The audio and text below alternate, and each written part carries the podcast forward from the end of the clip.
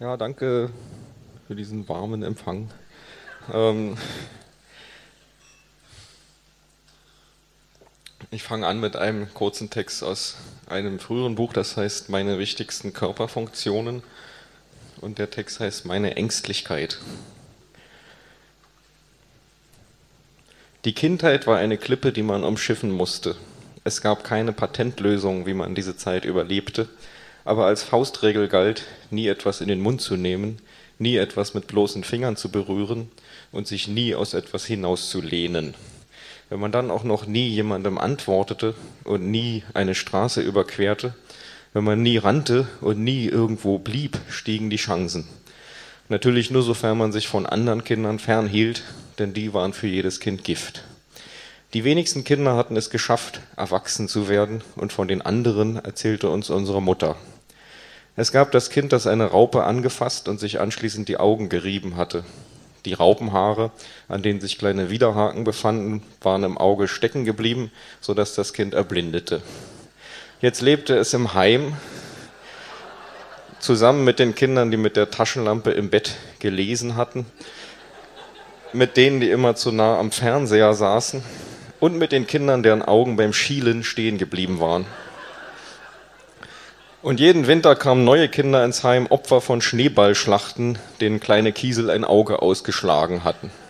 Immer wieder sprangen Kinder in ihrem neuen Superman-Kostüm vom Dach, in dem Glauben, in der Verkleidung fliegen zu können. Andere Kinder aßen zu viele Süßigkeiten und bekamen für den Rest ihres Lebens täglich eine Spritze. Ich erfuhr davon, als wir am Heim für zuckerkranke Kinder vorbeigingen, aus dem die Schreie der Kinder nach draußen drangen, denen gerade ihre tägliche Spritze ins Fleisch gerammt wurde. Aber im Grunde hatten sie es noch gut getroffen. Besser jedenfalls als das Kind, das in der Badewanne aufgestanden und ausgerutscht war und das jetzt im Rollstuhl saß. Es wäre froh gewesen, etwas von der Spritze zu spüren. Wobei auch dieses Kind Glück im Unglück hatte. Es konnte immerhin noch die Arme bewegen. Nicht wie das Kind, das bei einem Kopfsprung im Schwimmbad auf dem Grund aufgeschlagen war. Dieses Kind konnte nicht mal mehr Nicken erwidern. Aber immerhin hat es ja den Sprung überlebt. Anders als die Kinder, die nach dem Essen ohne eine halbe Stunde zu warten hinausschwammen, einen Krampf bekamen und ertranken. Aber selbst deren Unglück hatte sein Gutes. Kamen sie doch auf elegante Weise um die lästige Pflicht, ihre nassen Badehosen zu wechseln, um keine chronische Blasenentzündung zu riskieren. Manche Kinder waren mit einem blauen Auge davongekommen. Eine riesige Tetanusspritze holte das Kind, das sich an rostigem Eisen verletzt hatte, zurück ins Leben. Und das Kind, das Kirschkerne verschluckt hatte, die ihm den Blinddarm verstopften, war erfolgreich operiert worden. Bei dem Kind, das sich einen Splitter eingezogen hatte, war dagegen jede Hilfe zu spät gekommen. Der Finger hatte sich entzündet und amputiert werden müssen. Dafür durfte es den Splitter mit nach Hause nehmen. Nachts sah ich die Kinder vor mir, die im Bett mit Schnüren gespielt und sich im Schlaf erdrosselt hatten. Andere hatten eine Wespe verschluckt, war mit einer Tüte über dem Kopf erstickt oder beim Graben von Tunneln im Sandkasten verschüttet worden.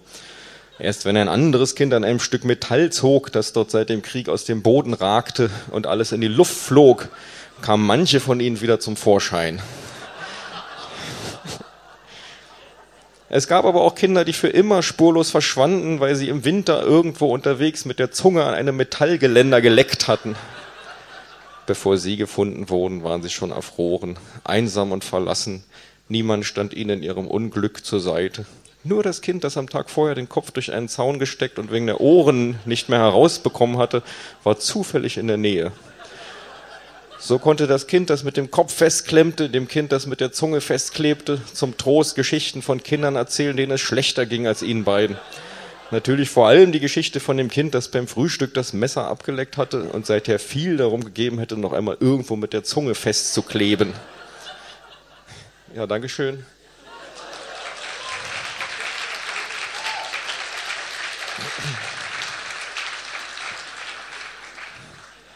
Sie haben ja einen kranken Humor hier in Hamburg.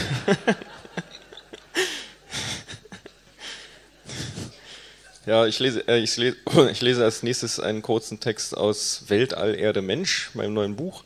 Ähm, und zwar ist das der Monolog einer Frau, äh, und zwar der zweitältesten Frau der Welt. Zweitälteste Frau der Welt. Diese Japanerin macht mir zu schaffen. Ein zähes Biest. Wie die es wohl angestellt hat, so alt zu werden. Bestimmt immer vor Sonnenaufgang aufgestanden und einen Reisschnaps getrunken. Aber ich kann warten. Äußerlich wirklich eigentlich schon älter als die mit ihrer glatten Haut. Die kann angeblich sogar noch laufen. Hoffentlich fällt sie dabei irgendwann die Kellertreppe runter. Ob sie manchmal an mich denkt? Angeblich essen sie in Japan grünes Gemüse und die Rentner spielen zusammen Boccia. Das ist ihr Geheimnis. Aber man wird doch nicht so alt, um mit seinen gleichaltrigen Boccia zu spielen. Die konnte ich doch schon als Kind nicht leiden. Und ich habe sie alle überlebt. Schade, dass ich nicht mehr auf Begräbnisse kann. Das war immer erhebend. Man sagt, Frauen werden älter als Männer, weil wir beim Menstruieren Schwermetalle ausscheiden. Ich glaube, Männer sind einfach minderwertige Wesen. Fünfmal verheiratet und jedes Mal eine neue Pleite. Erst sehen sie ganz stattlich aus, aber gleich nach der Hochzeit werden sie senil. Der letzte hat uns fast ruiniert, weil er jeden Tag Bücher über seine Heimatstadt bestellt hat. Der Schlaganfall ließ auf sich warten. Der hat sich schon eingebildet, nicht wie die anderen zu enden. Einen neuen will ich nicht mehr. Der älteste Deutsche ist 104 und ich bin 110. Wie würde denn das aussehen? Der könnte ja mein kleiner Bruder sein. Obwohl ich mich noch nie so jung gefühlt habe wie jetzt. Das machen diese fabelhaften Pillen. Und dass ich mir keine Sorgen mehr machen muss, ist doch alles scheißegal. Zu alten Menschen muss man freundlich sein, selbst wenn sie ständig meckern. Ich war ja immer in allem mittelmäßig, total unmusikalisch, zu faul zum Arbeiten. Mein einziges Talent war es, so alt zu werden, aber das habe ich erst spät gemerkt. Journalisten erzähle ich immer, ich würde täglich ein rohes Ei in einem Glas warmem Rotwein verrühren und auf Ex trinken. Das Geheimnis meiner Langlebigkeit. Irgendwas muss man denen ja sagen.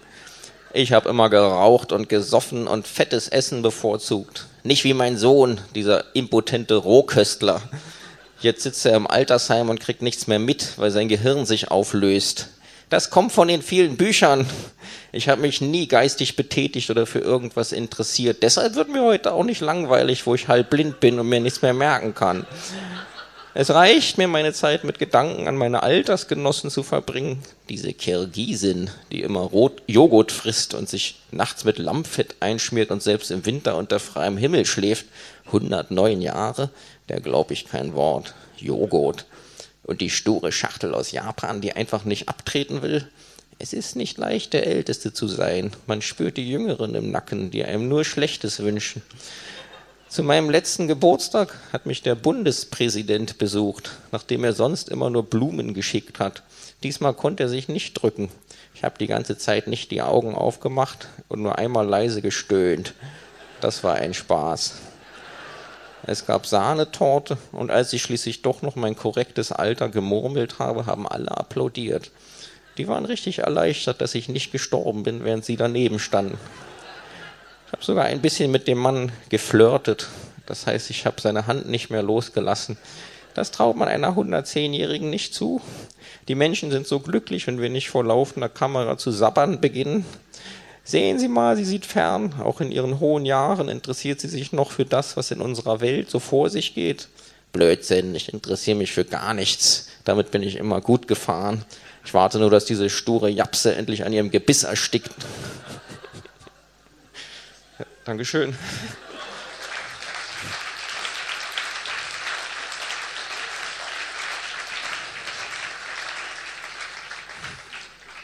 Ja, es folgt ein kurzer Text, äh, auch wieder aus Weltall Erde Mensch. Ja, eine dieser Kolumnen, ähm, die ich schreiben muss. Der heißt Die Stellen zwischen den Stellen. Wie lang muss eine gute Erzählung sein? Kaiser Quinlang baute eine goldene Pagode für das Haar, das seiner Mutter beim Kämmen ausfiel. Jedes weitere Wort wäre schon zu viel. Ein Blauwal nimmt vor dem Sex zwei Kilometer Anlauf. Auch dieser Roman braucht sich vor anderen seines Genres nicht zu verstecken. Roger Federer stellt seine Sporttasche neuerdings auf die Bank, nicht mehr auf ein danebenlegendes Handtuch.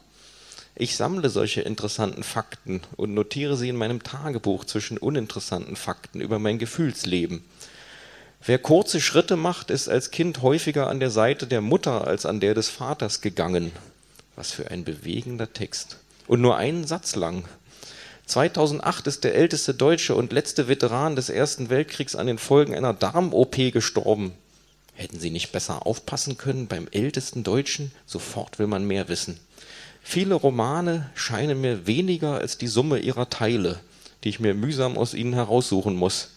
Man braucht nicht immer das Ganze. Ich habe zum Beispiel kein Haus, besitze aber eine sehr schöne Türklinke. Den Rest kann ich mir auch denken. Und man weiß nie, was an den eigenen Aufzeichnungen für die Zukunft noch von Interesse sein wird. Archilochos gilt nur deshalb als erster europäischer Dichter, dessen Lebenszeit wir zuverlässig eingrenzen können, weil er in einem Text eine Sonnenfinsternis erwähnt hat, die sich, an, die sich auf den Tag genau datieren lässt. Sollte ich deshalb erwähnen, dass von der Öffentlichkeit unbemerkt die Überraschungseihülsen neuerdings einen aufklappbaren Deckel haben? Wer wäre ich zu entscheiden, was an meinem Leben interessant ist? Ich öffne Arzneimittelpackungen immer zuerst auf der falschen Seite, wo man die Tabletten nicht rausnehmen kann, weil dort die Anleitung im Weg ist.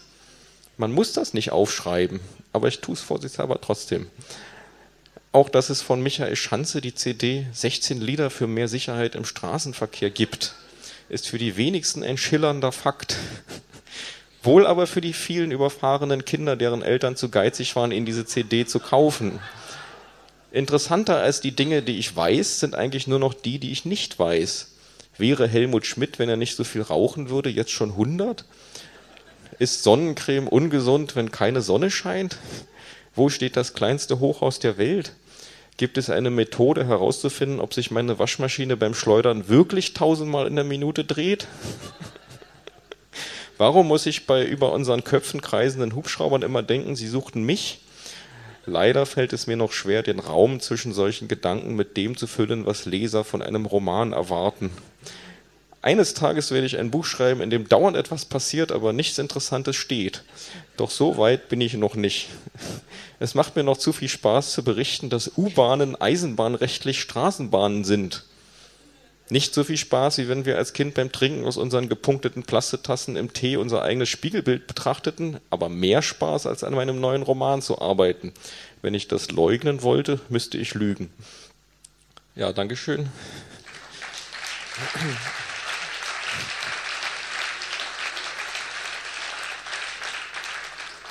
Ja, es geht Schlag auf Schlag.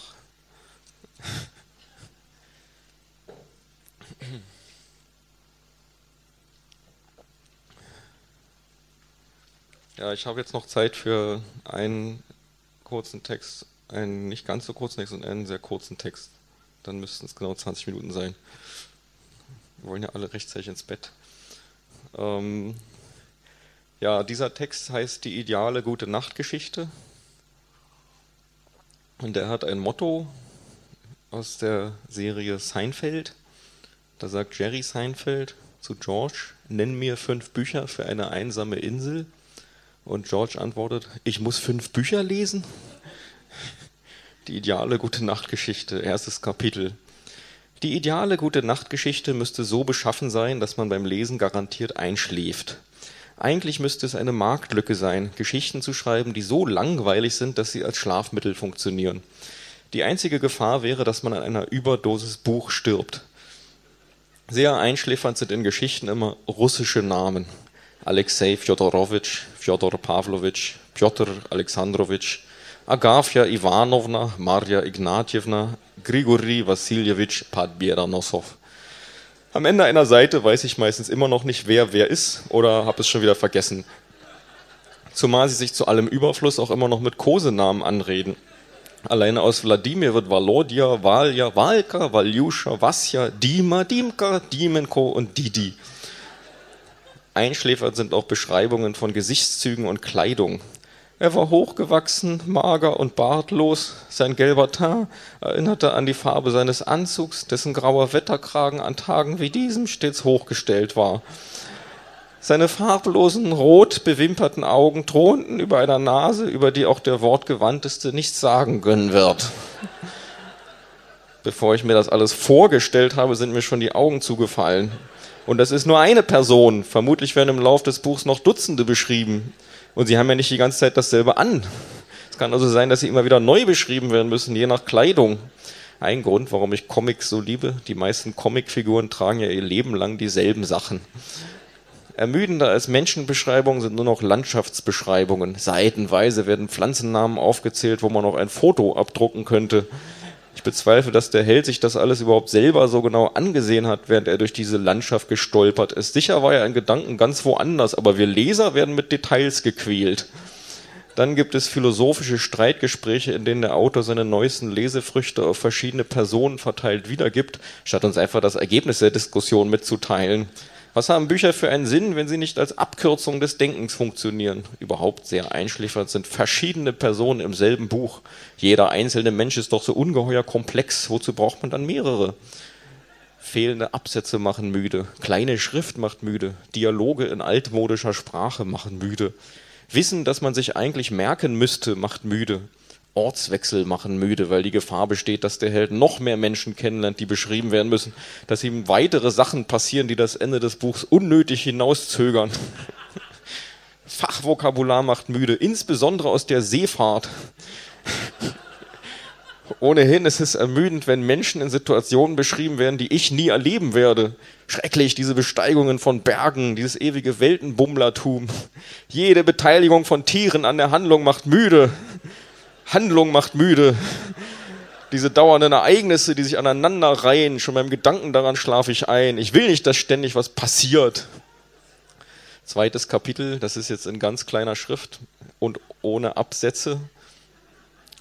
Alexei Alexandrowitsch Fjodorow runzelte seine starken Augenbrauen, ein Erbe seiner Familie väterlicherseits, denn auch Alexander Alexandrowitsch Fjodorow, der Vater von Alexei Alexandrowitsch Fjodorow, hatte über dieses Familienmerkmal verfügt, was seine Frau Maria Wassiljewna, die spätere Gräfin Ignatjewna, immer daran gehindert hatte, ihm ganz zu vertrauen. Sie war nun mal eine Wassiljewna und dem Leser wird man nicht erklären müssen, was das heißt. Der Himmel über dem kleinen Städtchen W, das ganz in der Nähe von K lag, aber dennoch zur Wojewodschaft L gehörte, auch wenn es von seinen Bewohnern seit fernen Zeiten der Wojewodschaft P zugerechnet wurde, worüber es manch lustige Anekdote zu erzählen gebe, war von Wolken übersät, die das Sonnenlicht nur an wenigen Stellen durchbrechen ließen, so dass die Bäume, deren Grün sich in nichts vom Grün des südländischen Acanthuslaubs unterschied, matt im Schatten lagen, wo das Pferd schlief. Sie würden also dick. Ja, meine Mutter hat das Buch auch redigiert für mich und das war die einzige Stelle, die sie gut fand. Hat sie gesagt, das hätte sie gern weitergehört. Naja. Sie würden also Descartes zustimmen, sagte Alexei Alexandrowitsch Fjodorow zu Fjodor Pawlowitsch, nippte an seinem Tee und verfolgte mit Belustigung, wie der Angesprochene mit einem spöttischen Seitenblick auf Grigori Wassiljewitsch erwiderte, wer würde Descartes nicht zustimmen? Da ist er wieder, der alte Schelm, sagte Grigori Wassiljewitsch, der überhaupt nicht hingehört hatte, weil er es gewohnt war, in Gesprächen nicht ernst genommen zu werden. Seine Leidenschaft galt der Hasenjagd. In Begleitung seines treuen Fox-Terriers fühlte er sich wohler als bei den Menschen. In Petropawlowsk, einer kleinen Enklave ungefähr 100 Werst südlich von Smolensk, aber leicht mit der Kutsche zu erreichen, wenn die Wege nicht vom Tauwetter aufgeweicht waren oder unter Schneemassen begraben lagen, oder sich gar in der Gluthitze des Sommers zu Wolken von Staub auflösten, hatte der Notar Timofei Sergejewitsch soeben das Büro eines Kollegen verlassen, wischte sich den Schweiß von der Stirn und gab seinem Hund einen freundschaftlichen Tritt. Er ahnte nicht, was im selben Moment im fernen London geschah und sein Leben für immer verändern würde, aber davon später. Langsam malen die Mühlen des Schicksals und langsam muss davon berichtet werden, soll das kleine Pferdegespann unserer Erzählung nicht zu Schanden geritten werden. Als junger Mann hatte Alexei Alexandrowitsch Fjodorow, oder war es Alexander Alexandrowitsch Fjodorow, aber wer wären wir, das zu entscheiden, lange Reisen auf einem Schoner der russischen Handelsflotte unternommen und mit dem Pricker das Tauwerk Weiten und Kardelen einzuspleißen gelernt. Nun plätscherten seine Tage eintönig und ohne Überraschungen dahin, wie das Bächlein, das den nahen Anger vom Wäldchen trennte, in dessen Blätterwerk das Licht gegen Mittag so eigenartige Tänze aufführte, wie der pergamentene Bleihimmel an diesem trüben Herbstnachmittag, so matt und grau waren auch die Tage Alexei Alexandrowitsch Fjodorows, der keine Freude mehr daran empfand, seine Gedanken schweifen zu lassen und sich an seine Zeit auf See zu erinnern. Seine einzige Liebe war ein dreibeiniger Elefant, den er aus Indien mitgebracht hatte und der ihm überall hin folgte. Mein Gott, die Geschichte ist wirklich unglaublich langweilig. Jeder normale Mensch dürfte jetzt schon schlafen. Ich bin also ganz alleine hier und kann einfach schreiben, was ich will. Den Rest dieses Buchs zu füllen, ist wie Graffiti auf die Rückseite des Monds zu sprühen. Es wird nie jemand bemerken. Erst die unerträgliche Langweiligkeit meiner Geschichte hat mir völlige künstlerische Freiheit verschafft. Der Staat ist morsch. Petting statt Pershing. Es funktioniert, keine Reaktion. Ich kann sagen, was ich will. Proletarier aller Länder, vereinigt euch. Ganz schön ermüdend, diese Freiheit. Ich will meine nervigen Leser wieder haben. Hallo, hoch die müden Glieder. Oder schlaft ihr gar nicht? War meine Geschichte zu stark dosiert gewesen? Was habe ich getan? Ich habe meine Leser getötet. Ich bin ein Monster. Ja, Dankeschön. Ah, ah, leben ja noch.